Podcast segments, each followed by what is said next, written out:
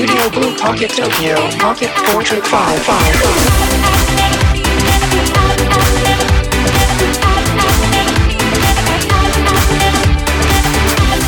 ポケットポートレート4ポッドキャスティングどうもカンガルー鈴木ですえーともうねえー10月になるということでですね、えーもう秋真っ盛りということでスポーツの秋をですねえー堪能していきたいなと思っております。ということで、えー今週もよろしくお願いいたします、えーポケットポートレート4ポッドキャスティングカンガルー鈴木の、えーポケットポートレート5ミニ。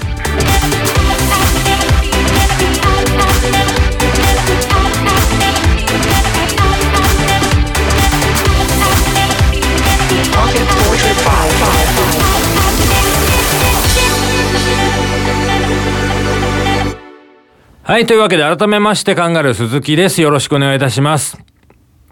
えっ、と、シルバーウィークですか？あー連休がありまして、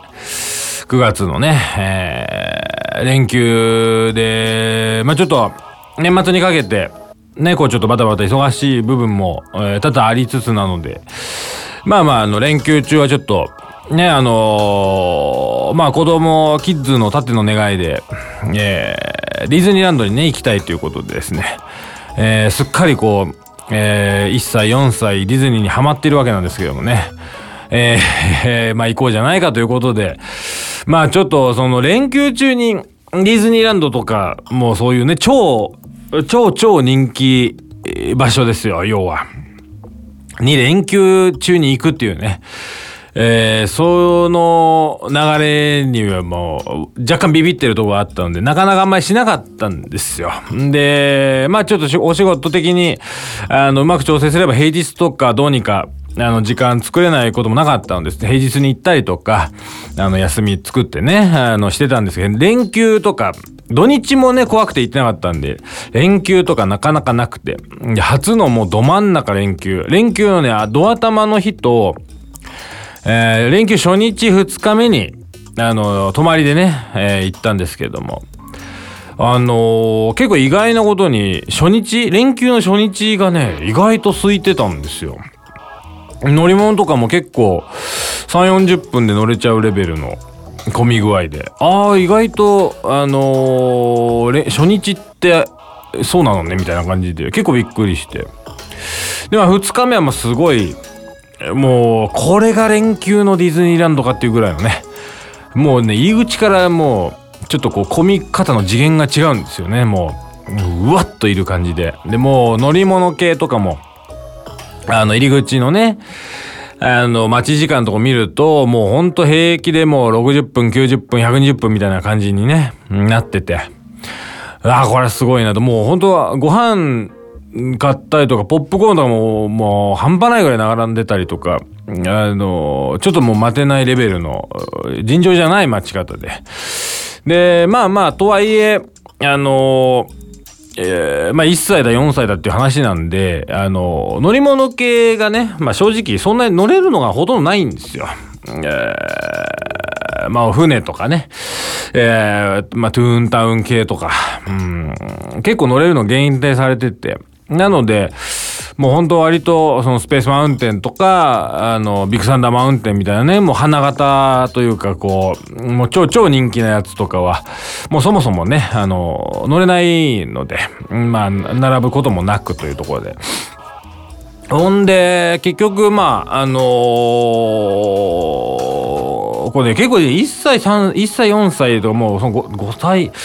なんだろうね、このぐらいの年だと、もう、変なし、こう、園内の、もう、園内が、なんていうんですか、まあ、我々、もう大人、まあ、大人になってから見てみると、まあ、ディズニーランドだと思い、思う、思ってみるんであれなんですけど、もう本当その、だから、まだ、ね、何回も行ってないんで、もう建物もすごい色がカラフルだし、道も綺麗だし、いろんなとこにいろんなものあるし、もう、ま、歩いてるだけで楽しいんですよね、多分。でも乗るのも大体決まってて、あのーもう絶対大人気で必ず行ったら乗りたがるのが、It's a Small World なんですよ。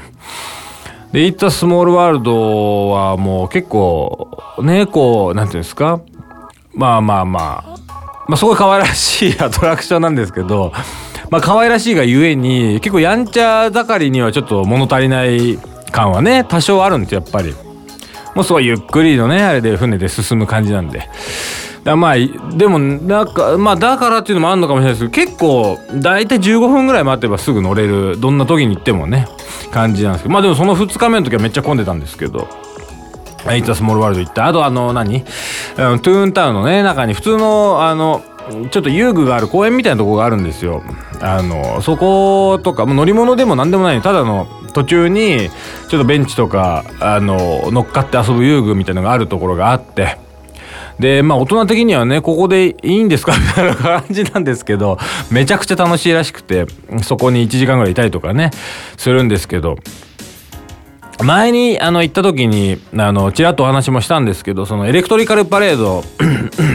あのがねの音楽がまた素晴らしいっていう話ででそのサウンドシステムが結構やばいっていう話をしてたんですけど今回そのエレクトリカルパレードもキッズが大好きなんでね必ず見るんですけどちょうど我々が座ったところがそのまあパレードってねこう長く道のり歩いていくんですけどその何て言うんですかこうちょうどあの先頭の出しが来た時から来る直なん来るタイミングに合わせてあのパッパカバーっていうのが始まるわけじゃないですか。でもそれが1箇所じゃなくてで A ポイント B ポイント C ポイント D ポイントみたいな多分67ポイントぐらいあると思うんですけどその徐々にこう出しが進んでいくにあたってあのポイント A スタートポイント B スタートみたいな感じででも時間差でねあの曲が始まるわけなんですよ。でその出し自体も音楽を流してるしでその要所要所のポイントでも音楽が鳴り始める。でまたね相変わらずその動機の美しさにあのもうやられましてね。ちょうど僕が座ったとこが、うん、ポイントとポイントの多分間のとこだと思うんですよ。だからすごい遠くちょっと遠くからあのパレードが始まったっていう音楽が聞こえてきてでちょうどその音楽も少し進んだなと思った頃にまたパッパカバーって始まるわけですよ。でこうやっと出汁が近くに見えてくると。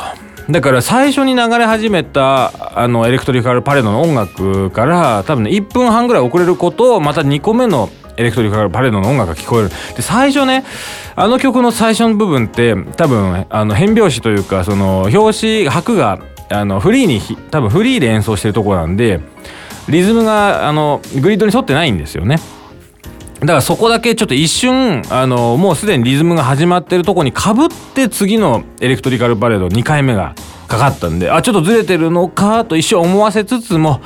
あのリズムがズンチャカズンチャカとこうズンチャカってあのリズムが始まると最初に流れてたそのパレードの曲とも同期して。でしかも園内で流れてる2個の曲も同期してさらに流れて、ね、走ってきたこう出しの音もまたそれに重なってぴったり同期するんです。これがね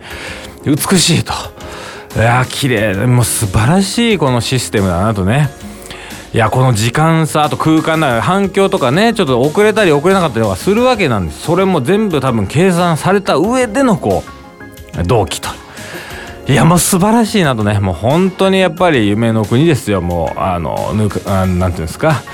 抜かりなくっていうそういう言い方が悪いですけど。もうほんと細かいところまでねちゃんといや気持ちよくね、えー、体験できるようにできてる。素晴らしいですねやっぱりね。もうやっぱ帰りの車でもねやっぱ聞くわけですよ。またねこうエレクトリカルパレードをね。うんやっぱ素晴らしい曲です。本当によくできてる曲なんで。ぜひね、あの、フルバージョンもね、iTunes ストアで売ってるんで、22分ぐらいのね、やつもぜひ、えー、聞いていただければありがたいかなと思い、別に僕には関係ないんですけどね、えー、ぜひ聞いていただけたらと思います。ということで、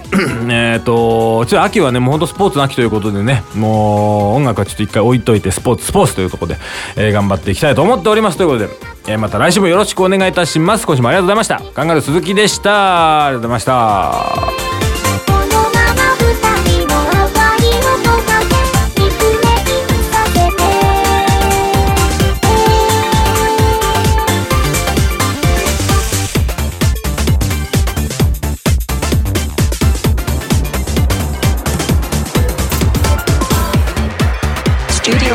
Pocket Tokyo Pocket Portrait 555.